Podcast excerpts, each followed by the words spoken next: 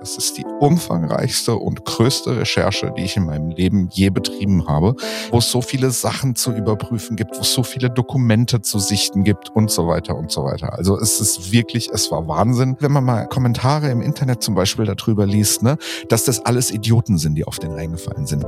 Nein, das sind keine Idioten. Der war einfach in seiner manipulativen und überzeugenden Art großartig. So geht's Startup mit Georg Räth. Hi, ich bin Georg Räth, ich bin Journalist bei Gründerszene und der Gründer Adam Karagösch, über den ich heute sprechen möchte. Das ist die mit Abstand verrückteste Geschichte, über die ich in den vergangenen wahrscheinlich zehn Jahren berichten durfte. Denn eigentlich sah es am Anfang nach einer ganz normalen Startup-Story aus. Da ist also dieser 18-jährige Adam Karagösch und der will also eine Airline gründen. Aber als wir dann angefangen haben zu recherchieren dann kam raus, dass das meiste einfach komplett fake ist. Es gibt da dubiose Kryptogeschäfte. Es gibt mehrere Personen, die an Adam Karagosch als erfolgreichen Geschäftsmann geglaubt haben und dann um mehrere 10.000 Euro gebracht wurden. Und das wahrscheinlich absurdeste, Adam Karagosch ist gar nicht 18, sondern 15 Jahre jung. Wir haben auf Gründerszene wochenlang dazu recherchiert und zwei Artikel verfasst. Den zweiten gemeinsam mit Sebastian Steinbach vom Aircrash Podcast Hallo Sebastian. Hi Georg, ich grüße dich. Zumindest für mich war das übrigens so, das hat sich teilweise wie ein echter Krimi angefühlt. Ja. Ich glaube, Sebastian, die Gegner ist wahrscheinlich mindestens genauso. Absolut. Also es war ja für mich im Prinzip so, ich bin über die Sache gestolpert, über ein Fernsehinterview, habe von meinem Background her im ersten Moment einfach gesehen, das passt nicht zusammen, da stimmt irgendwas nicht. Und ja, habe dann angefangen zu recherchieren und so sind ja auch schon relativ früh wir beide dann zusammengekommen in der Geschichte. Ja, das stimmt. Wir hatten Anfang Januar diesen Jahres angefangen dazu zu recherchieren. In Kontakt gekommen sind wir dann nach dem ersten Artikel, das war dann im Februar. Ich kann vielleicht mal ganz kurz erzählen, wie wir überhaupt aus dieser Geschichte gekommen sind. Bei mir war es relativ ähnlich wie bei dir. Da war so dieses Gefühl, das kann irgendwie nicht stimmen, ich hole vielleicht nochmal minimal aus, damit man versteht, wie wir überhaupt bei Gründerszene an so Geschichten arbeiten. Wir haben nämlich tatsächlich jeden Morgen mit allen Kollegen eine Redaktionskonferenz und da sagt jeder, an welchen Geschichten er gerade arbeitet oder welche Stories er woanders gesehen hat, die man vielleicht auch machen könnte. Und jemand brach dann eben auf, es gibt ja also diesen 18-Jährigen und der will jetzt nur eine Airline gründen. Und ich dachte mir auch am Anfang, das klingt irgendwie zu schön, um wahr zu sein. Und gar nicht mal, weil diese Person jetzt 18 Jahre alt ist. Denn bei uns kommt das tatsächlich sehr, sehr häufig vor, dass da auch mal vielleicht 14- oder 15-Jährige uns sagen möchten, was sie dann gerade tun. Aber das sind das vielleicht eher so Online-Shops, die sich vielleicht aufsetzen, ja, aber keiner startet jetzt einfach mal so eine Airline. Und dann haben wir erstmal angefangen, natürlich zu schauen, was ist online erstmal gibt. Das Darf ich dir da mal kurz eine Frage zu Natürlich. stellen, Georg? Wie war das denn für euch? Also für mich war es ja so, es ist halt äh, sage ich mal, mein Leben und, und das, was ich mache und so weiter. Was denkt man denn als Unbeteiligter in Anführungsstrichen, wenn dann ein damals ja noch 18-Jähriger, mhm. nennt man äh, jetzt mal, um die Ecke kommt und ein Konzern, ich sage jetzt bewusst Konzern, weil Airline geht halt nicht ohne Konzern, ja. gründen möchte. Also das ist ja von, von der Ambition ist es ja an sich schon Wahnsinn. Also was man sagen muss, die Ambitionen bei allen Gründern, mit denen wir zu tun haben, seien die jetzt 18, seien die 14 oder seien die 50, die sind immer extrem hoch. Das heißt, man muss immer erstmal glauben, dass das, was die sagen, stimmt. Und ich war auch, bevor ich mit dieser Recherche gestartet habe, null im Thema Airline drin. Und ich glaube, ich habe es ja auch nie verraten, aber ich habe totale Flugangst und habe auch die letzten 30 Jahre nie in einem Flugzeug gesessen. Ne? Oha. Also das, das, das ist schon mal vorab. Ich glaube, da ist es bei dir genau andersrum. Und deswegen habe ich jetzt erstmal nicht gedacht, dass die Ambitionen zu groß sind. Aber ich dachte, dass man als 18-Jähriger, wenn man vorher noch nie irgendwas im Thema Gründung gemacht hat, nicht mit einer Airline starten sollte, sagen wir es mal so rum. Ja? Und deswegen haben wir auch erstmal geschaut, was hat diese Person vorher gemacht? Hat sie also vielleicht okay. schon Gründungserfahrung gehabt? Und da kam ja dann euer, also das war ja dann so unser erster wirklicher Connection-Punkt, weil die Unternehmungen, die vorher mhm. so da waren, Thema Kryptowährung, Bitcoin und so weiter, da bin ich halt raus. Ne? Also das ist für mich komplett fremde Welt, aber du hast da ja ein mega Verständnis drüber. Also sagen wir mal so, ich musste mir einen Teil auch wirklich erst an arbeiten. Und das ist auch etwas, wo ich sagen muss, da habe ich teilweise auch so ein bisschen Respekt für Adam Karagisch bekommen, denn wir sprechen von Kryptoprojekten und ich werde gleich nochmal erzählen, was überhaupt passiert ist, aber vielleicht vorher nochmal, der war ja ungefähr 13, maximal 14 zu dem Zeitpunkt, wo er Kryptoprojekte aufgesetzt hat, womit er tausende Nutzer erreicht hat. Und in dem Alter dieses Wissen zu haben, diesen, diesen Drive zu haben und dann auch diese vielen Menschen zu überzeugen, ist etwas, wo ich auch so ein bisschen Anerkennung für habe. Natürlich ist das in eine komplett falsche Richtung gelaufen. Ich will das auch überhaupt gar nicht rechtfertigen.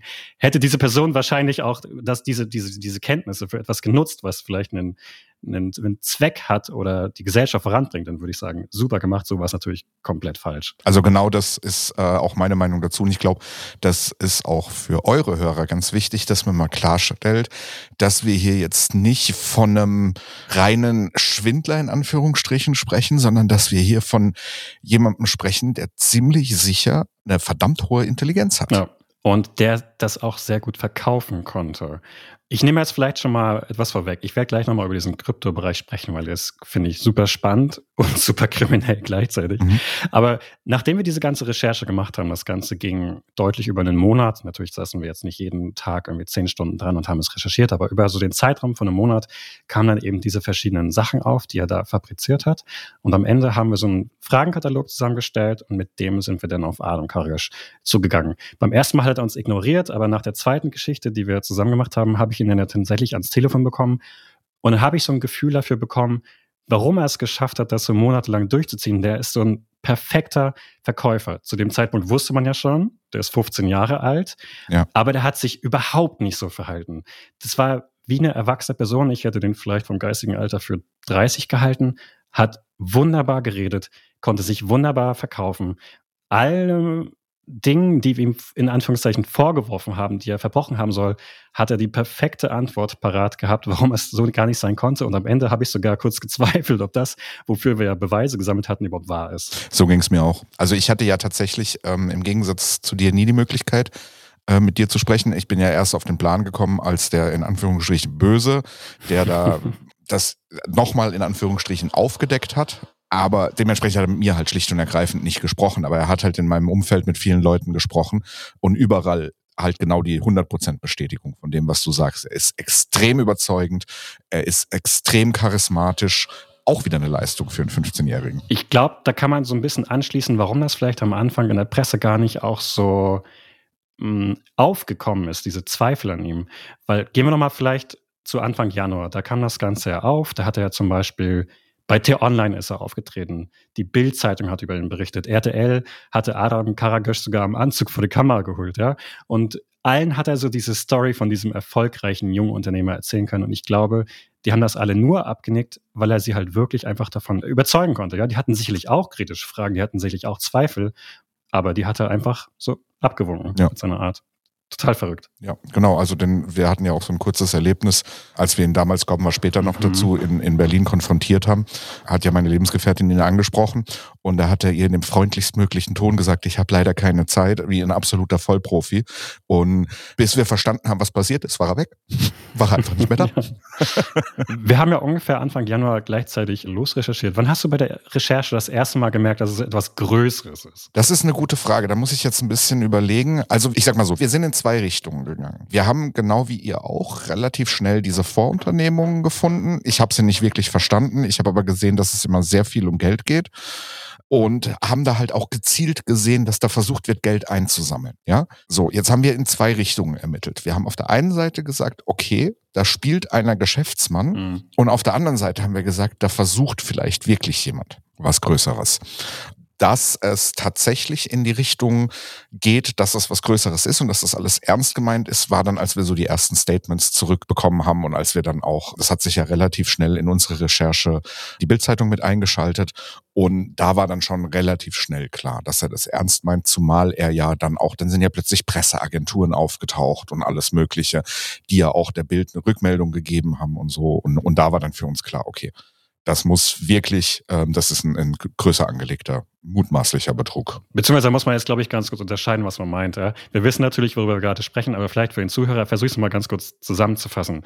Es gibt ja einmal diese Bavarian Airlines. Das ist also tatsächlich diese, diese Airline, die ja mutmaßlich ernsthaft wirklich gründen wollte, wo es auch erste Schritte gab, erste Partner und so weiter und so fort. Und dann gibt's alles das, was Adam Karigosch vorher gemacht hat. Das sind die verschiedensten, ich nenne sie jetzt einfach mal Fake-Firmen gewesen. Das war zum Beispiel Extoro, so ein Finanzunternehmen, zu dem gehörte eine Privatbank, die hieß EBDL, angeblich über 3000 Kunden, angeblich, glaube ich, 25 Millionen Dollar verwahrte Gelder.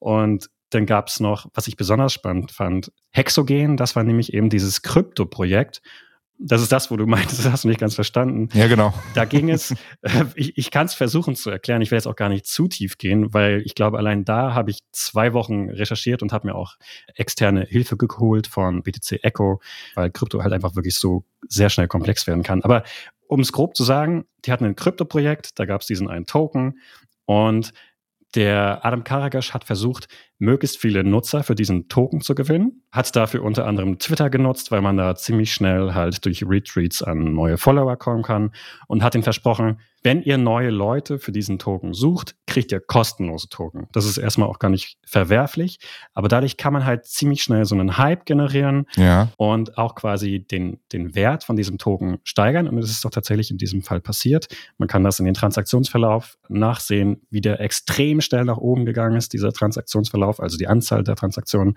und dann aber auch genauso schnell wieder nach unten abgeflacht ist. Ich glaube, unser Krypto-Experte nannte das Pump and Dump gibt noch ganz viele andere Theorien, was das alles sein könnte. Will ich jetzt auch gar nicht weiter darüber grübeln. Auf jeden Fall hat man ganz klar gesehen, das ist nicht in Ordnung, was da passiert ist. Und was ich aber auch besonders spannend fand, hinterher wurden natürlich alle Tweets von diesem äh, Twitter-Account von Hexogen gelöscht und wurden dann auf Bavarian Airlines weitergeleitet. Und ich glaube, das sollte so ein bisschen meine Mutmaßung suggerieren, dass Bavarian Airlines am Anfang größer ist, als es in Wirklichkeit ist, weil zum Beispiel in diese 10.000 Follower schon da waren. Das macht so natürlich erstaunlich viel Sinn. Wir können aber nicht über die vorherigen Unternehmungen sprechen, ohne auch mal über Galactic Origin gesprochen zu haben. Das geht natürlich gar nicht. ich lasse dich gleich dazu reden, weil du dazu deutlich, deutlich mehr und auch früher was gefunden hattest. Ich befand mich irgendwann in so einer Internet, Google, Archive.org Blase, wo ich wirklich 10, 15 Stunden teilweise am Tag wirklich nur alles recherchiert hatte. Und das ist mir komischerweise gar nicht untergekommen, bis du mich drauf gestoßen hast. Ja. Erzähl gerne, was das ist, weil das ist so absurd. Genau, so absurd ist genau, ist genau der richtige Wortlaut dafür. Galactic Origin ist an sich von der Idee her auch wieder völlig genial, von der Umsetzbarkeit her völlig unmöglich. Die Idee war also quasi Kryptowährungen, natürlich eine eigene, aber auch andere Kryptowährungen in Wallets zu besichern, die auf Satelliten gespeichert sind. Zu diesem Zweck hat man natürlich eigene Satelliten entwickelt mhm. und von denen waren auch, da gibt's eine Webseite, die ist heute noch online, ich nehme an, er hat sie einfach vergessen, wo man halt den Baufortschritt dieser Satelliten sieht. Da tut sich natürlich nichts. Ja, also das ist, äh, da, da ändert sich nichts dran. Mhm. Und da waren auch für, für 2023 die ersten Starts halt drin gestanden. Das war übrigens auch, um nochmal auf die Frage von vorhin zurückzukommen. Wo wussten wir, dass es groß wird? Da ist es halt an Absurdität einfach nicht mehr zu überbieten. Ich weiß jetzt die genauen Preise nicht, aber ich glaube, äh, ein Kilo ins Weltall schießen sprechen wir aktuell von ungefähr einer halben Milliarde US-Dollar, die das kostet. Ja, und so ein Satellit wiegt ein bisschen mehr als ein Kilo und auch kleine Satelliten, wie sie zum Beispiel SpaceX benutzt, sind halt eben im hundertfachen Millionenbereich überhaupt erstmal, dass sie auf einer Rakete letzten Endes draufstehen. Ja, und das zu finanzieren, das ist halt schlicht und ergreifend unmöglich. Also da kann ja der Return kann ja gar nicht da sein. Das geht ja gar nicht. Man muss aber auch dazu sagen, wir haben uns jetzt nicht diese ganzen Fake-Projekte einfach nur angeschaut und gesagt, oh, das kann ja gar nicht wahr sein, sondern wir sind ja wirklich jedem kleinen Fitzen, der uns untergekommen ist, ja wirklich komplett nachgegangen, haben alles unter die Lupe genommen und haben nicht einfach gesagt, okay, das kann eigentlich gar nicht stimmen. Selbst bei Fake-Firmen, wo ich wusste, okay, die Adresse kann gar nicht stimmen. Wir sind wirklich vor Ort gewesen. Wir haben geschaut, was am Klingelschild steht. Als am Anfang zum Beispiel rauskam, dass diese GmbH für diese Airline, die er da gründen wollte, noch gar nicht in Gründung war, haben wir natürlich als erstes ganz brav im Handelsregister geschaut. Okay, ja, ist genau. nicht eingetragen. Wir haben ein paar Tage gewartet, haben wieder geschaut, nicht eingetragen. Dann haben wir beim Amtsgericht angeschaut, haben nicht locker gelassen, bis äh, die offiziellen Richter uns da bestätigt haben, dass es keine Eintragung gibt. Auch als das Ganze dann aus welchen Gründen auch immer dann irgendwie nach München weitergeleitet wurde, diese, diese Anmeldung, haben wir halt dort genau dasselbe Prozedere vollzogen und haben wirklich alles Schritt für Schritt wirklich im Detail validiert und äh, nachgeprüft. Genau. Also ich muss sagen, es ist für meinen eigenen Podcast, den ich betreibe, ist mir ja Recherche überhaupt nicht fremd. Und ich bewege mich da auch in einem Bereich, in dem man ganz, ganz viel Aussagen validieren muss und nachhaken muss und so weiter. Aber ich kann mit aller Bestimmtheit sagen, das ist die umfangreichste und größte Recherche, die ich in meinem Leben je betrieben habe. Mir ist noch nie irgendwas untergekommen, wo so viele komplett unterschiedliche Leute in irgendeiner Weise im Kleinen, dann auch im Größeren letzten Endes beteiligt sind, mhm. wo es so viele Sachen zu überprüfen gibt, wo es so viele Dokumente zu sichten gibt und so weiter und so weiter. Also es ist wirklich, es war Wahnsinn.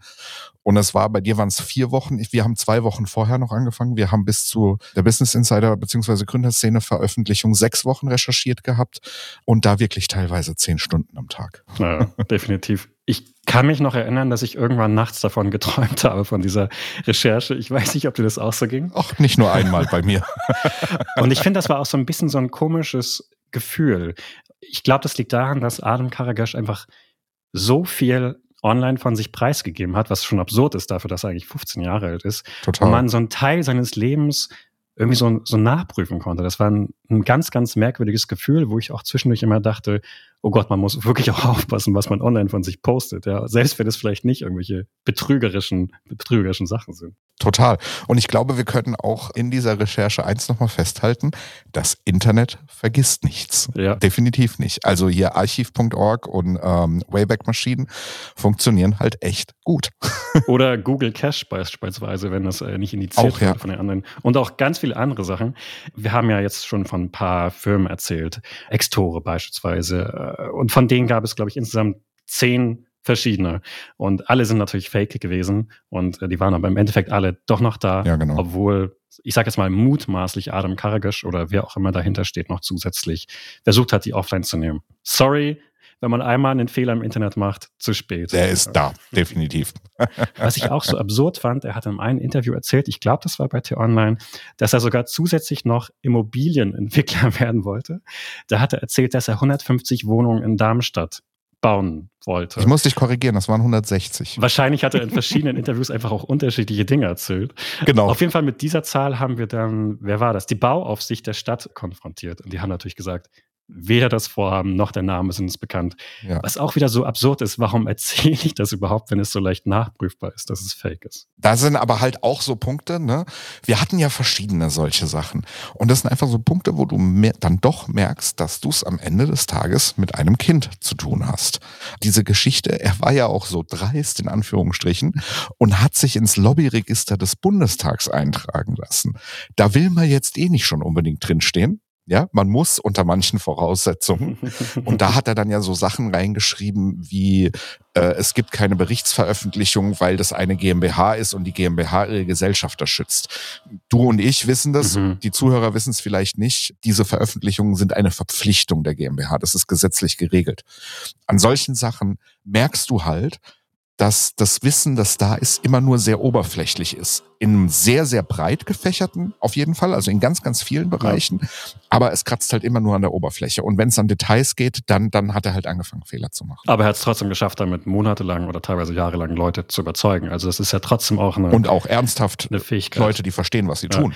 Lass uns noch mal ganz kurz auf das Alter kommen. Adam Karagash ist 15 Jahre jung. Und wir hatten ja tatsächlich, als es dann rauskam, das war erst nach dem ersten Artikel, überlegt, ob wir überhaupt weitermachen sollen, weil wir es plötzlich hier mit einem, mit einem Kind zu tun haben. Erinnerst du dich noch an diese Diskussion? Oh ja, da hatten wir auch dazu mhm. telefoniert, das weiß ich noch gut. Ich glaube, wir waren sogar zu dritt, deine Frau war noch mit dabei. Genau, meine Frau Schrägstrich Lebensgefährtin war noch mit dabei. Muss man jetzt dazu sagen, meine, meine Lebensgefährtin ist Anwältin und die hat da natürlich völlig zu Recht ne, sämtliche Alarmglocken angehen sehen. Mhm. Das muss ich jetzt vielleicht auch mal nutzen, um ihr für den Support in dem Bereich zu danken. Das war wirklich großartig. Also auch die Unterstützung in mit Rechtswissen und so weiter, das war wirklich super. Wir sind dann aber ja zu dem Schluss gekommen, dass das öffentliche Interesse an der Stelle tatsächlich halt auch super relevant ist und das vertrete ich auch nach wie vor ja. zu 100 Prozent. Also ich war mir zwischendurch sehr lange unsicher tatsächlich, nachdem ich das irgendwie gehört hatte. Aber ich fand auch öffentliches Interesse dann auch die Art und Weise, spätestens nachdem ich mit dem telefoniert hatte, war ich auch komplett überzeugt. Nein, diese Person ist kein Kind. Sie verhält sich nicht wie ein Kind. Ja. Und vor allen Dingen, das, was sie getan hat, das ist nicht das, was ein Kind tun würde. Das war ja kein kleiner Jungstreich und das war ja auch nicht nur einmal, sondern es waren so viele Projekte, die da angestoßen wurden. Wissentlich hat der Person ja auch um mehrere 10.000 Euro gebracht. Ja? Also wir können ja vielleicht auch mal über die Person sprechen, die da auch drunter gelitten Natürlich. haben. Ähm, wen wir auch im Artikel auf jeden Fall genannt haben, alle möchte ich jetzt vielleicht nicht mit Namen nennen, aber der Investor Lampel, das war ja auch, glaube ich, die erste Quelle, die auf dich zugegangen ist, wo dann auch teilweise die Steine ins Rollen gekommen sind für den zweiten Artikel, oder? Also, wenn wir jetzt hier über Hintergründe sprechen, dann ist natürlich die Geschichte echt auch super spannend und super bizarr, wie wir da überhaupt dran gekommen sind. Der Herr Lampel ist ein Unternehmensberater, Gründer, Supporter und so weiter, der wohl sehr, sehr gezielt auf junge Firmen zugeht, seine Unterstützung anbietet und das auch toll macht. Er ist aber namentlich nirgendwo aufgetaucht. Ihn gab es quasi nicht. Ja, dann hat Adam irgendwann eine Instagram-Story gepostet aus der alten Bullerei in Hamburg und da waren Menschen drauf. Menschen, die ich nicht kannte. Übrigens, ich, ich will dir gar nicht ins Wort fallen, aber es ist auch wieder so absurd und typisch Adam, ja. Warum mache ich das? Warum betrüge ich in Anführungszeichen und stelle das dann für die Öffentlichkeit so zur Schau? Aber ja, es ist krass. Also und dann natürlich auch ganz wichtig, alte Bullerei, wer das nicht kennt, das ist das Restaurant von Tim Melzer in Hamburg, ist eine der In-Adressen schlechthin. Ne? Ist dann natürlich auch wichtig, dass es in solchen Lokalitäten stattfindet, mhm. das Ganze. Ja. Sorry, erzähl gerne weiter. Kein Problem. Problem. Also auf jeden Fall waren da zwei Personen, die wir nicht zuordnen konnten. Und jetzt sind wir wieder bei das Internet vergisst nicht. Und wir sind, meine Freundin und ich, wir sind nachts im Bett gelegen, nebeneinander, beides Handy in der Hand und haben bekannte Persönlichkeiten aus Hamburg durchsucht und alles Mögliche. Und wir sind auf diesem Weg tatsächlich auf eine dritte Person gestoßen. Also das war quasi der zweite, der da dabei war. Dessen Namen möchte ich jetzt nicht nennen, weil er wirklich mhm. nichts mit der Geschichte zu tun hat, außer dass er befreundet ist mit dem Herrn Lampe. Über den haben wir dann ein YouTube-Video gefunden, in dem er mit dem Herrn Lampe unterwegs war. Und wir haben das dann halt mit den Bildern abgeglichen. Und dann habe ich mal angefangen, E-Mails zu schreiben. Mhm. Und dann habe ich auch innerhalb von, keine Ahnung, zwei, drei Stunden äh, sofort eine Antwort gehabt. Und dann hatten wir natürlich, er wusste zu dem Zeitpunkt schon, dass er, ich muss es leider so sagen, verarscht worden ist auf gut Deutsch gesagt. Und dementsprechend war er natürlich ein bisschen angesäuert, nachvollziehbarerweise. Ja, und hat uns aber dann auch beiden, glaube ich, wirklich gut geholfen. Ja, kann man sagen. Ich glaube, man muss aber auch sagen, wir haben natürlich hinterher das Ganze, wie gesagt, validiert und so weiter und so fort. Aber trotzdem hat ja hinterher Adam Karakasch auch alles dementiert. Ne? Ja. Also man muss sagen, alles, was wir jetzt sagen, vielleicht, wenn wir in einem Monat nochmal drüber sprechen werden, könnte die Story wieder ein bisschen anders aussehen. Ja, ja? also durchaus. Die, die, Sache ist auf jeden Fall noch nicht auserzählt. Da könnte noch ganz, ganz viel passieren. Vielleicht ist Adam Karakasch teilweise auch ein Opfer. Ich glaube, in neun von zehn Fällen ist das nicht, aber es könnte auch echt sein, dass Adam Karakasch teilweise auch da so eine Puppe in einem Getriebe war. Ne? Also genau. Aber das ist, das ist was, das, das gucken wir uns weiter an. Also genau. ich bin stark motiviert. Mich interessiert jetzt auch die Geschichte. Ne? Mir ging es am Anfang darum, muss man vielleicht auch mal sagen, in der Luftfahrt findet sehr, sehr, sehr viel Betrug statt. Das ist ein bisschen ein trauriges Kapitel dieser Industrie. Das gibt es. Und mir ging es eigentlich im Wesentlichen darum, sowas im Keim zu ersticken und zu verhindern. Mittlerweile wissen wir, das ist eine ernsthafte Gefahr, zumindestens, dass da irgendwas in die Luft geht oder so. Hätte es eigentlich nie gegeben. Ja, mhm. ähm, aber jetzt ist natürlich diese Geschichte ich, ich freue mich schon, wenn wir die irgendwie zu Ende erzählen können. Vielleicht klappt's ja, müssen wir mal gucken. Ja. Du bist ja dann auch ziemlich schnell so in der Versuchung gewesen, quasi so ein bisschen auch aktiver Teil dieser Geschichte zu sein. Das heißt, nicht von der Außenlinie zuzuschauen, sondern vielleicht auch versuchen, bei den Treffen dabei zu sein. Wo war das erste Mal, wo du versucht hast, da wirklich aktiv mit drin zu sein? Da muss ich jetzt ein bisschen ausholen. Adam hat mittlerweile wissen wir mit der Unterstützung von Michael Lampe es geschafft, einen Bavarian Airlines Summit in Malta oder auf Malta auf die Beine zu stellen. Den hat er groß bei Instagram angekündigt mit Invitation Only und so weiter. Und ich kann dir sagen, ich habe alles versucht, um da irgendwie reinzukommen. Ich habe mich regelrecht verprostituiert. Wir haben auf aber wirklich dahingerotzten Homepages uns als potenzielle Investoren ausgegeben. Muss man jetzt auch sagen, äh, zu dem Zeitpunkt wussten wir noch nichts vom Alter. Das, das ist mir wichtig an der Stelle. Mhm. Aber wir haben wirklich alles versucht. Also wir waren so dermaßen kreativ, äh, irgendwie dahin zu kommen. Geklappt hat's nicht, leider. Aber nach unserem gemeinsamen Artikel ist ja dann der Herr Lampel, wie eben erzählt, äh, auf mich zugegangen und hat uns geholfen. Und der hat dann ein Meeting in Berlin arrangiert. Und dieses Meeting in Berlin, das war für Adem nach außen erstmal ein normales Geschäftstreffen zwischen mhm. äh, ihm, Lampel und noch anderen involvierten Personen, seinem äh, angeblichen Vorstandsvorsitzenden zum Beispiel. Und zu diesem Treffen waren wir quasi in großen Anführungsstrichen, ich weiß, ich sage das oft heute, eingeladen ja, davon wusste Adam aber nichts. Lass uns gleich nochmal dazu kommen. Das ist, das ist super spannend. Das erinnert, als du mir davon erzählt hast, erstmal dachte ich, okay, befinden wir uns jetzt hier in so einem agenten Das hatte definitiv diesen Vibe. Aber kommen wir nochmal ganz kurz zu diesem Gipfeltreffen in Malta, weil das zeigt, glaube ich, so ein bisschen, dass ein Teil von dieser Geschichte um Bavarian Airlines und auch um Adam Karagash tatsächlich echt ist.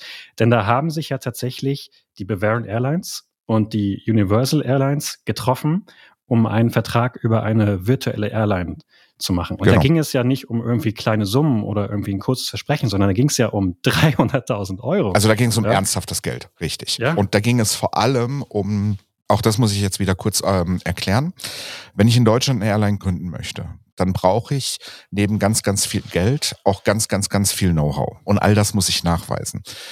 Meine ganz explizit Vermutung ich weiß es nicht, aber ich gehe ganz schwer davon aus, dass es so war, ist, dass man irgendwann dann auf einmal gesehen hat, dass das nicht möglich sein wird. Ja, also das Luftfahrtbundesamt gilt nicht umsonst als größtes unbeleuchtetes Luftfahrthindernis der Welt.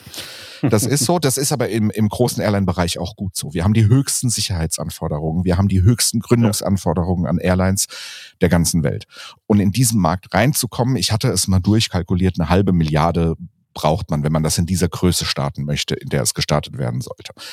Jetzt gehe ich davon aus, dass man mit den Menschen, die dann ja wirklich wirtschaftliches Know-how hatten dahinter, das versucht hat zu umgehen. Und da gibt es völlig legale Wege, völlig faire Wege auch, das zu umgehen. Und das ist, indem man eine, wie du eben richtig gesagt hast, virtuelle Airline gründet. Eine virtuelle Airline tritt nach außen als, als Ticketverkäufer auf, kann bis hin zu lackierten Flugzeugen gehen und so weiter.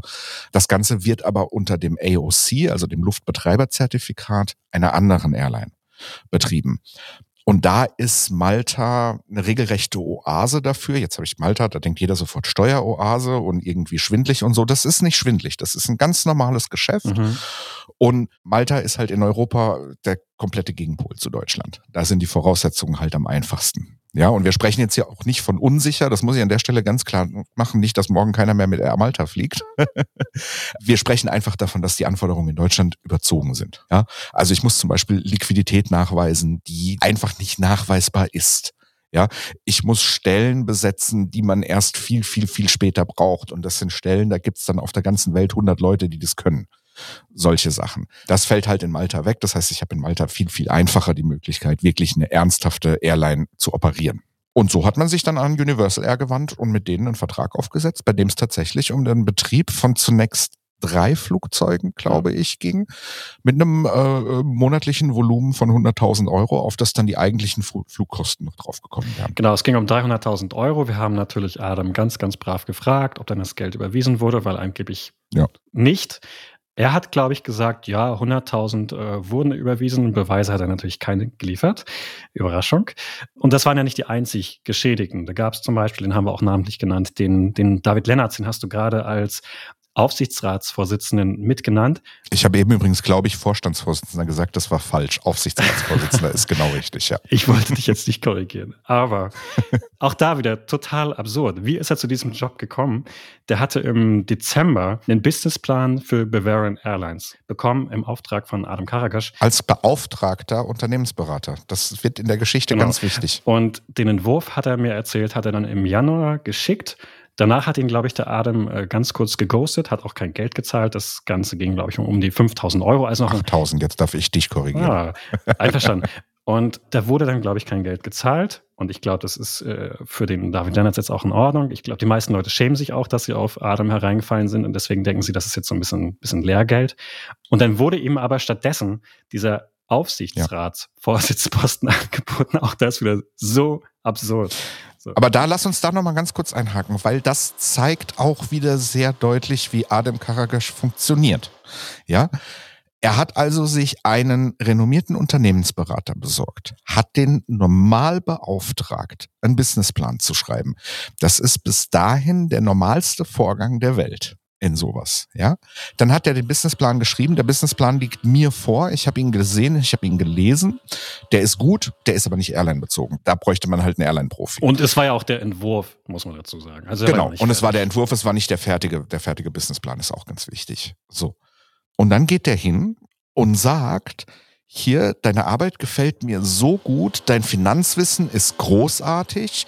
Da diese Firma sehr schnell sehr groß wird, werden wir aller Voraussicht nach gesetzlich verpflichtet sein, einen Aufsichtsrat zu gründen. Ich hätte dich da gerne als Vorsitzenden. Ich bin jetzt mal ganz offen und ehrlich, wenn so jemand so auf mich zukommt und dann noch mit seiner überzeugenden Art, die wir dann kennen, ich hätte ihm das auch geglaubt. Mhm. Ich hätte auch gesagt, ja, super, setz mich da rein. Ganz ehrlich, also da ist, das hat halt, man, man liest so viel, wenn man mal äh, Kommentare im Internet zum Beispiel darüber liest, ne, dass das alles Idioten sind, die auf den reingefallen sind. Nein, das sind keine Idioten. Der war einfach in seiner manipulativen und, und, und überzeugenden Art großartig. Definitiv. Und der hat ja auch noch andere hinters Ohr gehauen, sage ich genau. mal. Also ganz, ganz, ganz frecher. Es gibt ja zum Beispiel noch diesen Immobilienmakler aus Frankfurt, da glaube ich dir nicht den Namen jetzt nicht.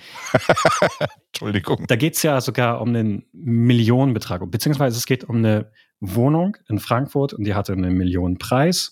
Und Adam hat auch, glaube ich, da auf Instagram ganz groß mit angegeben, dass er jetzt da eben dieser Immobilienbesitzer sei, hat aber nicht gezahlt. Mhm. Und dieser Immobilienmakler ist dann auch zum Beispiel auf der Provision in Höhe von um die 100.000 Euro sitzen geblieben. Und der Immobilienmakler ist ja nicht der Einzige, weil man hat ja die Wohnung nicht nur gekauft, man hat das Ganze ja auch noch geschafft, notariell beglaubigen zu lassen. Und, der, und ich meine, also ich habe in meinem Leben noch keine drei Millionen Euro Immobilie gekauft, du wahrscheinlich schon zwei oder drei. Richtig, richtig. Ähm,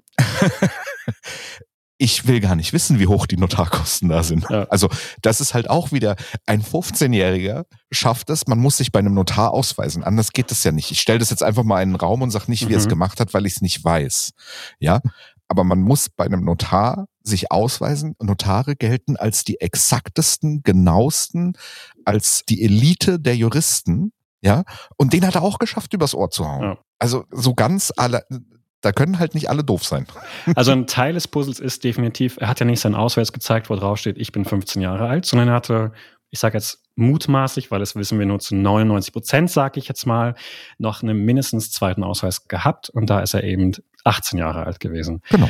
Und das ist ja auch eine Teil, und da kommen wir jetzt, glaube ich, vielleicht mal zu der Story in dem Hotel zurück, die ich mega finde.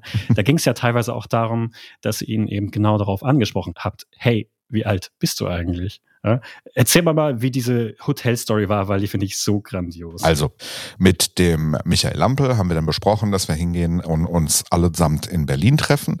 Ich habe das dann von meiner Seite aus so, so ein bisschen organisiert mit Hotel und so weiter. Er hat das organisiert mit den Leuten, haben dann Adem gegenüber erzählt, dass wir das kurzfristig auf einem Hotelzimmer machen müssen, weil wir so schnell keinen Konferenzraum gekriegt haben und all solche Sachen. Wir sind dann nach Berlin gefahren und der Lampel ist nach Berlin gekommen, der Lennartz ist nach Berlin gekommen, andere Beteiligte sind auch noch nach Berlin gekommen. Und ich hatte zwei Hotelzimmer nebeneinander im Steigenberger am Flughafen in Berlin gebucht. In dem einen fand die Besprechung statt. Mhm. Und ich sag mal so, wir waren in dem Zimmer nebenan, zufällig zu dem Zeitpunkt, und hatten halt gewissermaßen die Möglichkeit, dieser Besprechung zumindest akustisch beizuwohnen. Oder anders gesagt, wir haben jedes Wort verstanden. Und in dieser Besprechung, die ist halt wirklich, das muss man jetzt auch im Nachgang sagen, das, das, das haben der Lampel und der Lennartz halt wirklich gut gemacht. Die ist halt so gestartet worden als, als normale Geschäftsbesprechung. Da ist über alle möglichen Themen, wie weit ist das AOC, wie weit ist Malta und so weiter und so weiter, ist halt gesprochen worden, sehr professionell. Und man hat halt erstmal so eine Wohlfühlatmosphäre für Adam geschaffen. Ja, und dann war das Ganze eigentlich schon fast fertig und dann ist man mit der Sprache rausgerückt und hat ihn halt ganz brutal mit den Erkenntnissen konfrontiert, auch mit den Themen, die ähm, unser gemeinsamer Bericht war ja zu dem Zeitpunkt schon veröffentlicht. Mit den Themen aus diesem Bericht hat man ihn konfrontiert und letzten Endes hat man ihn halt dann auch einfach gefragt, wie alt er ist. Da muss ich übrigens ganz kurz korrigieren. Der war dann noch, tatsächlich noch gar nicht draußen, denn das Alter war erst im Artikel danach so ein bisschen das Thema. Das stimmt. Ähm, ja, entschuldige bitte, das stimmt, genau. Ja, ja, genau. Ich habe die, ich hab die Zeitläufe auch nicht mehr so hundertprozentig im Kopf. Der erste Artikel Ja, das ist doch gefühlt so ein großer, ein, ein großer Brei von mehreren Wochen, die irgendwie passiert sind. Ja, ja, genau. Also der erste, der erste Artikel war draußen. Meine äh, eigene Podcast-Veröffentlichung, die erste war draußen. Die zweite kann noch nicht draußen Genau. gewesen sein. Die habe ich nämlich im Steigenberger nachts geschrieben, nach dieser ganzen Aktion. Mhm. Ja, und dann hat man ihn auf jeden Fall sehr konkret auf sein Alter angesprochen. Die, Aus die Antwort war, steht auf dem Ausweis. Man hat ihn nochmal gefragt. Die Antwort war, was wollen Sie damit erreichen? Man hat ihn nochmal deutlicher gefragt. Und dann hat er gesagt, ja, 15. Ja, Ich habe die Aufnahme gehört, das war schon ein bisschen, er hat so ein bisschen kläglich zugegeben. Mhm. Hinterher übrigens am Telefon hat er dann dazu das äh, so ein bisschen wieder alles abgestritten. Ja, habe ich alles nie gemacht, wurde mir nur so ein bisschen so hingeworfen die Antwort so ungefähr. Ja, also da war er dann plötzlich das Opfer. Das war natürlich auch lustig, weil zu dem Zeitpunkt, als er dann mit dir in Kontakt gegangen ist, wusste er ja noch nicht, dass wir beide auch schon länger, sage ich mal, in sehr intensivem Austausch miteinander stehen. Ja. Und dann war das natürlich witzig, dass er Sachen versucht hat abzustreiten, von denen du zu dem Zeitpunkt halt schon, ich nenne es jetzt mal Beweise vorliegen hattest, dass sie so sind. Also auch da wieder dieses Manipulative.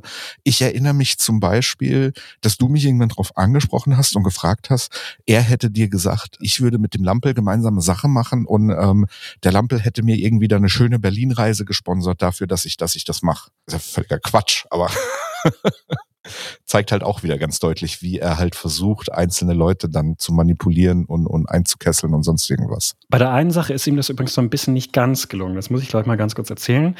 Das war an demselben Abend, wo der Artikel online ging. Wir haben dann als allerletztes, wie gesagt, eben diesen Fragenkatalog rausgeschickt. Dann habe ich mit ihm wirklich auch lange telefoniert. Ich glaube, insgesamt war es eine Stunde oder so. Und der hat mich dann hinterher noch mit zehn E-Mails oder sowas bombardiert, wo er quasi beweisen wollte, dass er eben, ich sag mal jetzt in Anführungszeichen, unschuldig ist. Es geht ja jetzt nicht um den Gerichtsprozess, ne? aber dass er eben das, was wir ihm als Fragen hingeworfen haben, dass es alles ganz, ganz anders sei. Und hat dann teilweise, glaube ich, gar nicht mehr so richtig geschaut, was er uns da als Beweismaterial geschickt hat.